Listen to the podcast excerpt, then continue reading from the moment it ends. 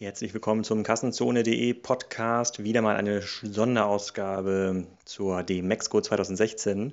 Diesmal mit Florian Heinemann. Leider ist hier der Ton wirklich am aller, aller, aller schlechtesten aller DMEXCO Sonderausgaben. Das wird im nächsten Jahr auf jeden Fall besser, das will ich mal versprechen. Ähm, ja, mit Flo spreche ich darüber, wie das wohl ist mit dem ähm, AOL, CIO im Unternehmen und wie sich Startups vor so einer ähnlichen Entwicklung hüten können und natürlich über die aktuellsten Entwicklungen der DMEXCO selber. Das wird ganz, ganz unterhaltsam, wenn man es denn verstehen kann. Ja, sorry nochmal für den Ton. Das wird im nächsten Jahr aber auch deshalb besser, weil im Frühjahr ähm, gibt es sicherlich die ein oder andere Interviewaktion auf den Online-Marketing Rockstars auf der Konferenz am 2. und 3.3. März in Hamburg, die dort auch mit 25.000 Leuten versuchen, das Thema E-Commerce und digital für sich zu besetzen. Ich bin mir ziemlich sicher, das wird eine sehr, sehr dicke Aktion. Da könnt ihr schon mal reinschauen www.onlinemarketingrockstars.de. So, jetzt viel Spaß äh, mit Florian Heinemann und dem halben Ton.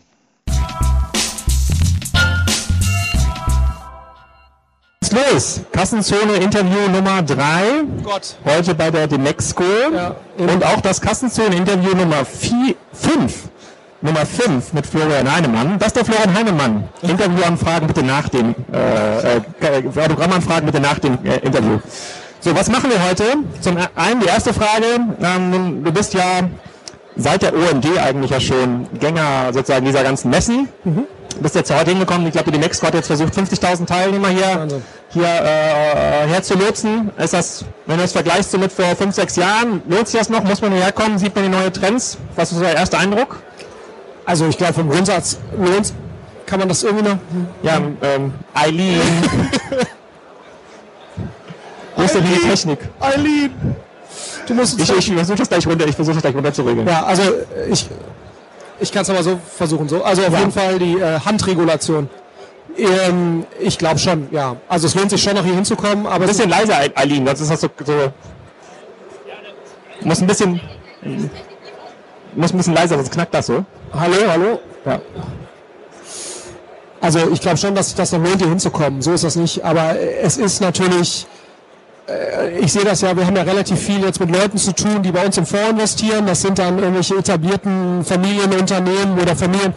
Wenn die das erste Mal zu so einer Veranstaltung kommen, es ist schon sehr, sehr schwer für jemanden, der jetzt nicht tief im Thema steckt, sich hier zurechtzufinden. Jetzt hört man gar nichts mehr, glaube ich, ne? Doch jetzt das Knacken, jetzt das Knacken weg, aber jetzt kannst du ein bisschen lauter machen wieder. Test, Test, Test. Hallo, hallo, hallo. Jetzt hört, ja, wir müssen mit dem Knacken ein bisschen leben. Oder soll ich mal das andere Mikro nehmen? Okay, ja. dann, dann leben wir mit dem Knacken, das geht nicht anders. Also, und ich glaube, was, was man schon machen müsste, wäre, glaube ich, es irgendwie schaffen, das zugänglicher zu machen für Leute, die hier hinkommen. Ja, also, geht das? Ja, Geht super. Ja, die Leute jubeln. Ja. Ja, ich stelle ja nur die Fragen. Ja, ja, ist okay, wir tauschen immer.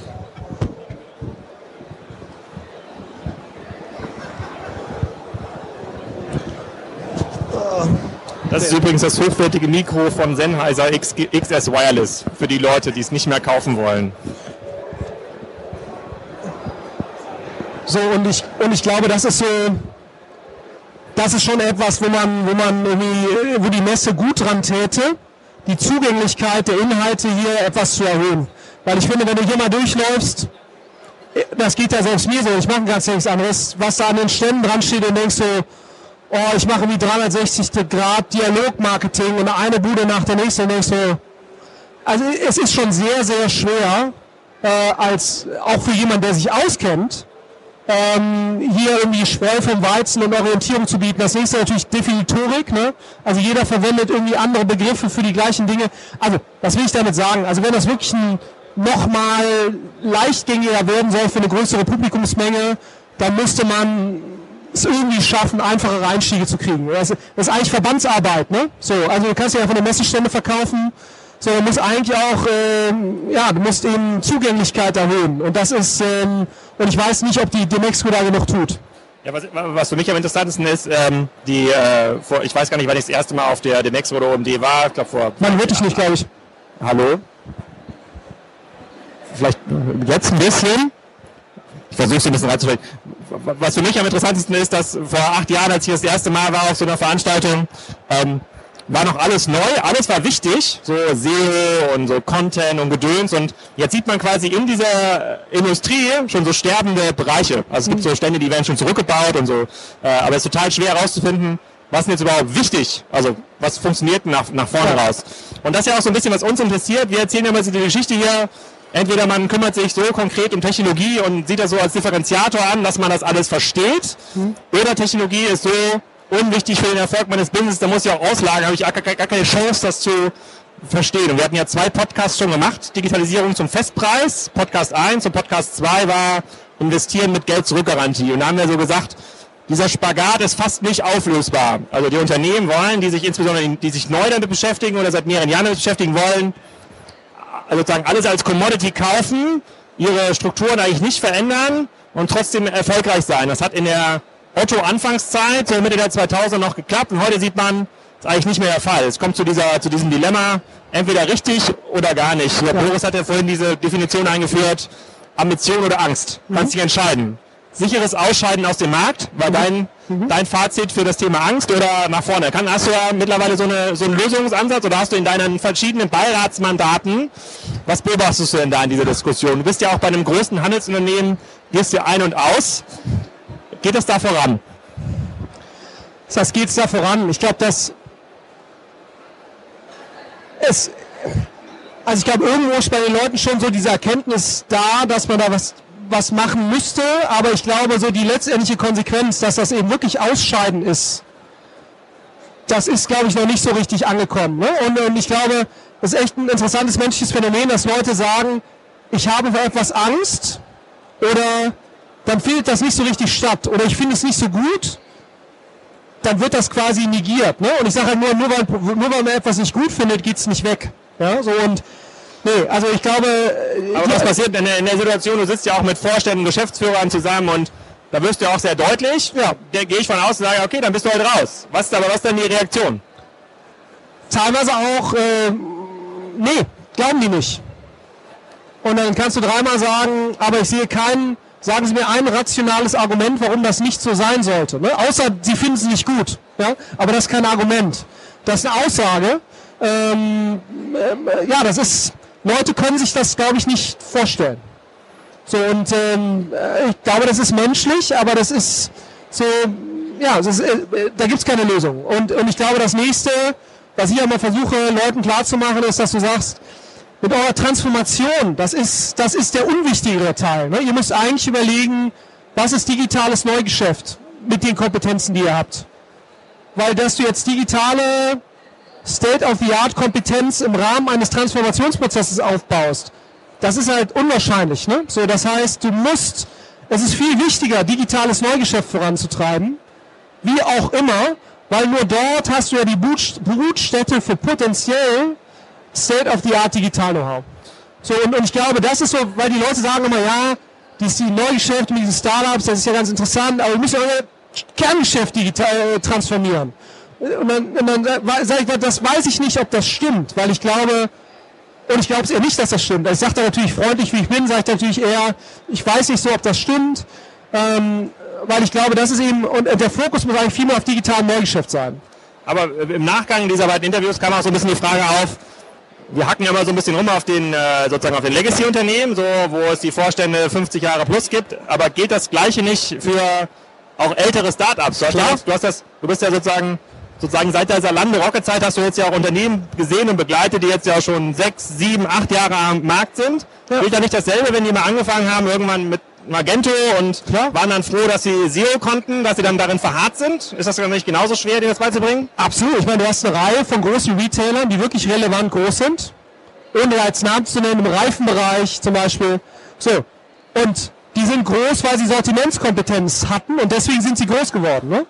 Ähm, und, und das trägt halt nur einen gewissen Zeitraum, äh, äh trägt halt nur eine gewisse Zeit. Ne? So, und du hast ja genau das gleiche Problem. Oder bei den First Generation A-B-Testing Tools, ja, so, also, oder, oder eBay ist ja auch so ein Beispiel, ne, wo du sagst, eBay ist zwar immer noch groß, aber ich meine, wenn du mal die Marktposition von dem eBay vergleichst und zu dem, was es heute ist, daran kannst du erkennen, und jeder dachte eigentlich, eBay ist unkaputtbar, ne? das ist das beste Modell, starke Netzwerkeffekte und so weiter. aber auch die haben sich eben nicht so weiterentwickelt, wie, wie man es eigentlich hätte erwarten sollen. So, das geht sau schnell. Also insofern, nee, das hast du, hast du auch bei Startups. Also, ähm, und ich glaube, das ist ja auch so das Ding. Du kannst ja nie sicher sein. Also du musst halt immer paranoid sein. Und selbst auch in Zalando. Zurzeit sieht das gut aus. Das kann in zwei, drei Jahren ganz anders aussehen. Ja, so, und ähm, insofern, ich glaube, es gibt ganz, ganz wenige Unternehmen, die sich sicher sein können, dass sie in zehn Jahren besser dastehen als heute. Das stimmt, die meisten großen Unternehmen, wir hatten ja, ich hatte im Nachgang zu unserem Interview Investieren zum Festpreis, hatte ich auch diese Statistik, die du genannt hattest, mit dem S&P 500, äh, der, der Sterbensrate oder so, wie lange bleiben die da? Jetzt so unter zehn Jahre, also die meisten werden halt gar nicht da sein in, äh, ja. ähm, äh, in zehn Jahren, aber ich würde gerne mal kurz, kurz sagen, bei diesem äh, bei diesem, bei diesem äh, Beispiel bleiben. Gibt es aber auch in diesen Startups Fähigkeiten und Mechanismen, das zu pushen? Also sozusagen das zu, das zu erzwingen? Also könnt ihr das in euren Portfoliounternehmen erzwingen und sagt so, ja okay, SEO könnt ihr jetzt, aber äh, warum, habt, ja, warum habt ihr nicht schon vor drei Jahren auf Facebook gesetzt oder jetzt auf Instagram und Co.? Ja, wir versuchen das natürlich, ne? aber du bist natürlich immer darauf angewiesen, dass du auf Personenkonstellationen triffst, die dann Händchen für dieses neue Thema haben. Und ich meine, genauso wie ich immer argumentiere, also ich sehe es jetzt gerade, auch wieder bei uns in der Marketingabteilung, ohne da jetzt Namen zu nennen, ne? aber da hast du teilweise Leute, die haben Jahr Berufserfahrung, ich jetzt sagen würde, wenn man mal guckt, wer hat wahrscheinlich das größte Potenzial in, dieser, in, diesem, in diesem Bereich, dann sind das teilweise Leute, die ein halbes Jahr arbeiten, ne? weil die einfach ein sehr gutes Verständnis für diese neuen Themen haben. Und ich glaube, was du als Startup auch machen musst, und ich glaube, das ist schwer, ne? also das sehe ich auch bei unseren größeren Startups, die wollen dann immer heiren, den erfahrenen CRM-Mann, der schon bei eBay war und dann war er da und so. So, und selbst da hast du ja schon diesen Effekt, dass du sagst, ich weiß gar nicht, ob das richtig ist. Ne? Vielleicht holt man lieber die Person, die ein, zwei Jahre Erfahrung hat im CRM-Bereich, aber eben noch nicht so, so, so viel Legacy aufgebaut hat. Also auch im Startup-Bereich. Ich meine, du hast jetzt den AOL-Manager erwähnt, ne? äh, so als Pro Prototyp des, des äh, Dinosauriers im, im, im, im, im New Business-Bereich. Aber ich glaube, das siehst du auch bei Startups sehr schnell. Und ich glaube, worauf man halt wirklich achten muss, die einzige Versicherung ist eine systematische Nachwuchspolitik. Das heißt, was ich immer sehr schnell versuche, ist, Leute zu identifizieren, egal wie viel Berufserfahrung die haben, und zu sagen, wer hat hier eigentlich wie viel Potenzial. Ne? Und diese Leute zu fördern und sehr schnell in Verantwortung zu bringen. Das kannst du nicht unbedingt mit Managementaufgaben machen. Ich glaube, das ist immer ganz wichtig. Das heißt nicht, dass der 24-Jährige mit einem Jahr Berufserfahrung unbedingt der Geschäftsführer werden muss. Aber dass du denen die Freiheit gibst, neue Themen voranzutreiben und so weiter. Das, das ist, glaube ich, wichtig. Und ich glaube, das ist deine beste Versicherung auch als Startup, ne? dass du immer wieder sagst, auch immer wieder für Inflow von neuen Leuten sorgst, auch gerade junge Leute mit, mit viel Potenzial, äh, die schlau sind, Sachen nochmal neu überdenken. Ich glaube, das ist die einzige Versicherung, die du hast. Und dann kannst du halt hoffen, dass sie auf gute Ideen kommen und dann musst du halt erkennen, okay, den, den muss ich jetzt enablen, das auch zu tun. Ähm, und ich glaube, das machen viele noch nicht so richtig, weil die dann irgendwann mal umschwenken auf diesen Erfahrung ist gut Modus. Und das ist auch, wenn jemand 35 ist und du denkst, der ist jetzt noch total jung, das muss nicht unbedingt so sein. Ne? Also äh, deswegen, das wäre eigentlich das Einzige, was mir da irgendwie systematisch einfällt. Ja, ich glaube, es ist ja auch psychologisch schwer. Ne? ist ja halt, man fordert ja quasi permanente Selbstkasteiung ja? Absolut. und Demut sozusagen zu den, zu den Learnings. Und dann, ich glaube, ja. Startup, was irgendwie mal die 10, 20, 30 Millionen geknackt hat, ist ja froh, überhaupt im Markt zu sein. Da sagst du, naja, das heißt gar nichts, diese ja. 30 Millionen erreicht zu haben, sozusagen, zeigt mir eher, wie er auf die 100 Millionen kommt ja. und, und, und, wie man Absolut. das macht. Aber ich habe es erlebt bei Otto, so, da war neue Medien, musste sich jahrelang durchsetzen gegen den Kataloghandel und dann war aber Kataloghandel schon weitestgehend irrelevant geworden. Dann waren halt alte neue Medienmanager auf einmal die Bremser, weil sie gesagt haben, das haben wir jetzt seit acht Jahren so gemacht und eingeführt, jetzt müssen wir es etablieren. Also da ist dann halt so ein bisschen immer die Frage, ja, kann das denn ein guter CIO, angenommen man findet eben nicht diesen AOL-Manager, sozusagen kann er das pushen? Also ist der derjenige, der das irgendwie treiben kann? Oder ist das, also du bist ja jetzt auch in vielen Konzernen, also nicht nur in Startups, sondern auch in vielen Konzernen in so einer, ja nicht immer offiziellen hm. Beiratsfunktion, aber ja. die fragen dich, ja? Und ja, ich glaube, in einem Konzern würde mich das wundern, weil, also selbst wenn jetzt jemand ein CIO ist, das ist zumindest das, was ich antreffe, der CIO wird eigentlich weniger als die Führungsperson angenommen, sondern immer noch als eine Serviceperson. Also der leitet eine Serviceabteilung. Und ich glaube, was ja ein Zalando versucht, ist, dass IT nicht eine Servicefunktion ist, sondern letztendlich eine Funktion, die das Geschäft treibt. Ne? Wir haben ein, zwei Beteiligungen, wo auch äh, der CTO einer der Mitgründer ist. Und, und das ist natürlich schon extrem mächtig, wenn das funktioniert, weil dann auf einmal der ITler das Geschäft treibt und nicht jemand anders treibt das Geschäft und der ITler ist da so ein bisschen die Service Unit. Und, ja, da kenne ich ein sehr gutes Unternehmen. So, und, und ich glaube, und das ist natürlich bei einem, bei, bei den meisten größeren Unternehmen, die gewachsen sind wegen Sortimentskompetenz oder sonst was, bis da der ITler, der heißt dann vielleicht CIO, ne? aber das heißt ja noch lange nicht, dass das die mentale Führungsperson im Unternehmen ist. Ähm, und ich glaube, das ist, ist extrem schwer. Was wir sozusagen, was wir auch Zumal, und, das, und wieso ist das auch noch, auch noch mal zusätzlich so? Das ist natürlich das, äh, was es nochmal schwer macht. Du müsstest ja eigentlich jemanden nehmen, der jetzt kein 50 Jahre alter IT-Manager ist und deswegen quasi dann Serie, du müsstest ja eigentlich hier Sebastian Beetz nehmen oder so, von About You 27, der müsste das ja eigentlich sein, ne? Aber der ist dann natürlich in diesem ganzen politischen Spiel wieder so schlecht, dass der da vielleicht weniger Lust drauf hätte, noch produktiv werden würde. Und ich glaube, das ist so ein bisschen der Konflikt, den du eigentlich managen müsstest, weil, sag mal, jemand, der das treibt aus einer IT-Denke, es sei denn, es ist Mark Zuckerberg und hat das Unternehmen gegründet, ne? das ist natürlich ein anderer Case. Ähm, aber das ist ja so bei so großen Konzernen nicht so, weil du ja eigentlich jemanden sofort in so eine Position heben müsstest, dass der dann halt anfängt zu treiben. Und das passiert halt in der Regel nicht. Was wir ja auch noch in diesem Podcast mal so ein bisschen besprochen haben, ist sozusagen dieses fehlende Ambitionslevel in dieser, in der IT-Strategie dieser Konzerne. Wenn sie dann online irgendwas machen wollen, setzen sie ja auf Strategien, die sie innovativ finden, weil sie sie heute noch nicht kennen, weil sie ja. neu sind. Die machen dann den, also es gibt ja viele Unternehmen, die versuchen jetzt dieses Zalando-Case ja. nachzubauen. Dann sagen, okay, aber wie ist Zalando groß geworden? Ja, die hatten total Glück mit TV-Werbung hm. und äh, sozusagen ja. haben ja eine Seite gemacht und ein total gutes SEO. Das mhm. machen wir auch. Und was wir mal so sehen ist dann, oder was wir versuchen dann zu erklären, ist da, das reicht vom Ambitionslevel nicht mehr aus. Also die ja. Strategien führen in die Irre. Das ist total falsch, ja. äh, da, da, da, zu gehen. Was wir noch nicht geschafft haben, oder wo es uns extrem schwer fällt, ist Unternehmen beizubringen, diese Lernkurve zu überspringen. Ja. Also zu sagen, okay, dann mach das eben nicht, mach das so, mach das mal drei Stufen weiter. Und dann ist das Argument der Unternehmen, ja, wir müssen erstmal die Basis schaffen. Das ist so ein mhm. bisschen wie, wir müssen die Transformation erstmal vom Kerngeschäft machen und dann hast du eine Idee, wie man diese Lernkurve überspringen kann, außer diese Drohszenarien, die du aufbaust mit, dann seid ihr eher raus aus dem Markt? Nee, aber ich glaube, was ja schon eingängig ist, dass man sagt, eigentlich musst du dir überlegen, was sind die Know-how-Bestandteile, die in drei, vier, fünf Jahren wahrscheinlich die relevantesten sein werden. So. Und man muss ja sagen, es gibt ja genügend andere Beispiele aus anderen Bereichen, wo, wo was ich, die Chinesen oder wer auch immer gewisse Entwicklungsstufen überspringen. Ne? Also auch wirtschaftliche Entwicklungsstufen von Ländern, vollziehen sich ja nicht so, dass die Leute, die aufholen, erstmal alles nachmachen müssen, was die Industrieländer schon vollzogen haben, sondern die springen ja auch auf einmal da rein. Ne? So, also insofern, es gibt ja genügend Beispiele in anderen Be Bereichen, wo man sagt, da vollzieht sich das eigentlich genauso. Äh, und insofern, ähm, äh, äh, aber das stimmt schon, ne? die Leute haben sehr starken Fokus auf Transformation. Das ist auch das, was McKinsey, BCG und so weiter gerade vor sich hertreiben. Du musst dein Geschäft transformieren.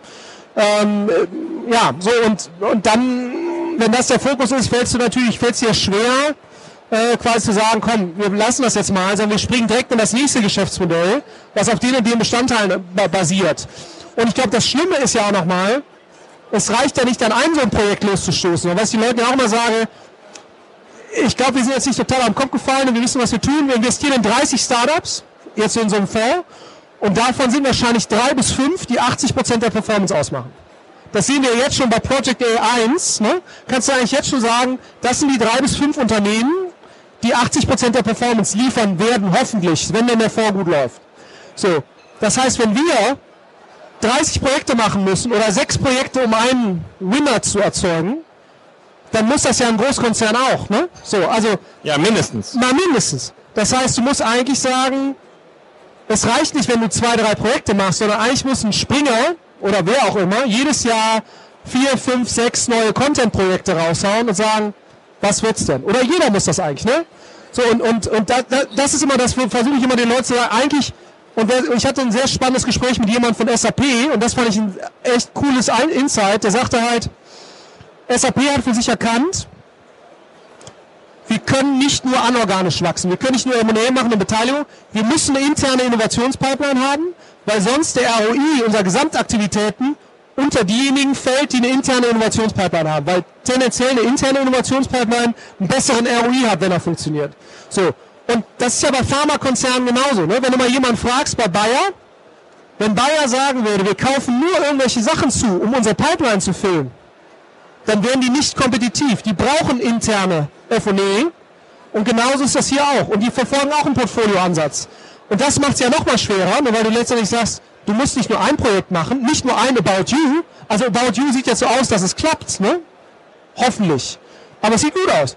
So, aber eigentlich hätte ein Otto 4, 5, 6 About Yous machen müssen. Ne?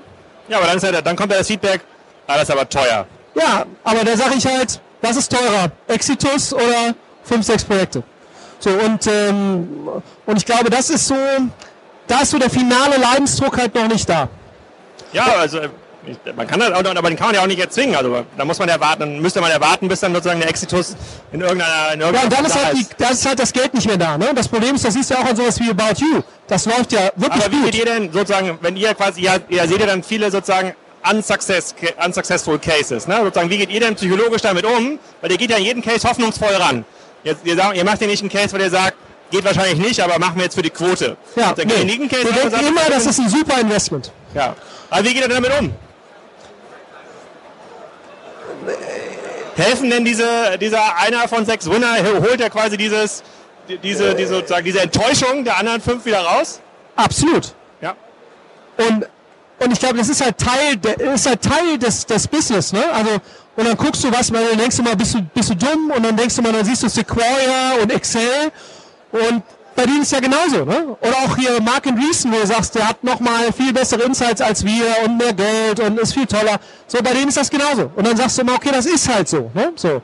Ähm, und also insofern, ich glaube, äh, das ist Teil, Teil des Geschäfts und was wir halt versuchen ist, wir versuchen halt den gleichen Fehler nicht nochmal zu machen. Das ist immer so eine Phrase. Äh, und du lernst ja schon dabei, ne? Ja, also, äh, nee, nicht immer, ähm, aber schon also ich glaube, äh, wir haben bei jedem Projekt, was nicht funktioniert, haben wir immer ein sehr kritisches Aufarbeiten, wo alle dann nochmal beitragen dürfen. Ähm, was haben wir jetzt eigentlich wieder alles falsch gemacht? Und ich behaupte schon, dass du einen gewissen, gewissen kumulativen Lerneffekt hast. Ja? Und es wird halt keiner dafür gefeuert, ne, wenn das Projekt halt nicht funktioniert. Also und wird man dann besser mit der Zeit? Also wird die Quote das besser? Ja. Also ich glaube, also ich glaube, ich behaupte. Und irgendwann mal eins von fünf statt eins von sechs? Ich glaube, du hast zumindest mal, dass du die komplett schwachsinnigen Sachen vermeidest.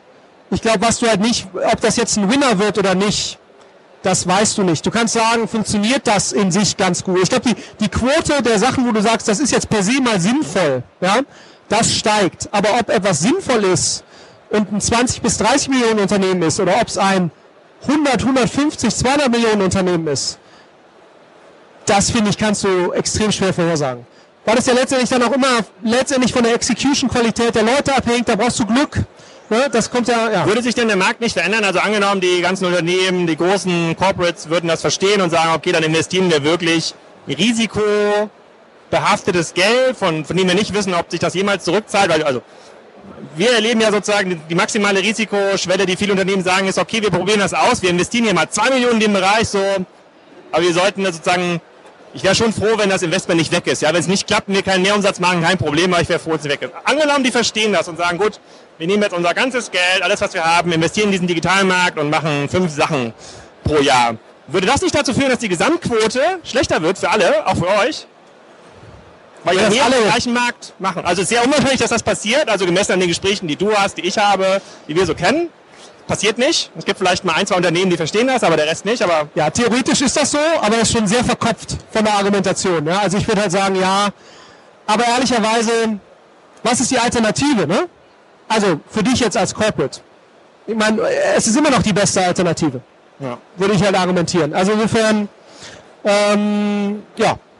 Ja. Sehr cool. Damit ist unsere Zeit auch schon zu Ende. Hier geht gleich die Standparty los. Ja, ja, warte, warte. Aber hier, hier steht auch drauf, One-on-One-Workshop mit Florian Hannemann oh zu gewinnen bei der Standparty. Ich weiß nicht genau, wie er gewonnen werden muss. Eileen wird das gleich äh, äh, erklären und dann wird genau dieses Gespräch wird im One-on-One -on -One nochmal wiederholt. Ja, da freue ich mich ja dramatisch drauf. Ja, vielen Dank für das Kassenzone-Interview, den Nexco 2016. Ich hoffe, dass es diese Messe auch 2017 noch gibt und wir dann ja, wieder... Mit Sicherheit, mit 70.000 Besuchern. Ja, ja, mindestens. Und, genauso vielen Taxen. Ja. Vielen Dank. Ja, genau. Dankeschön. Das Taxiproblem in Köln.